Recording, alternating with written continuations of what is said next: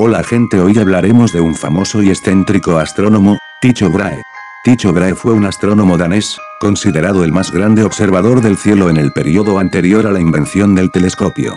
Gracias a sus observaciones Kepler, quien una vez fue su aprendiz, pudo presentar las que hoy denominamos leyes de Kepler, que gobiernan el movimiento planetario.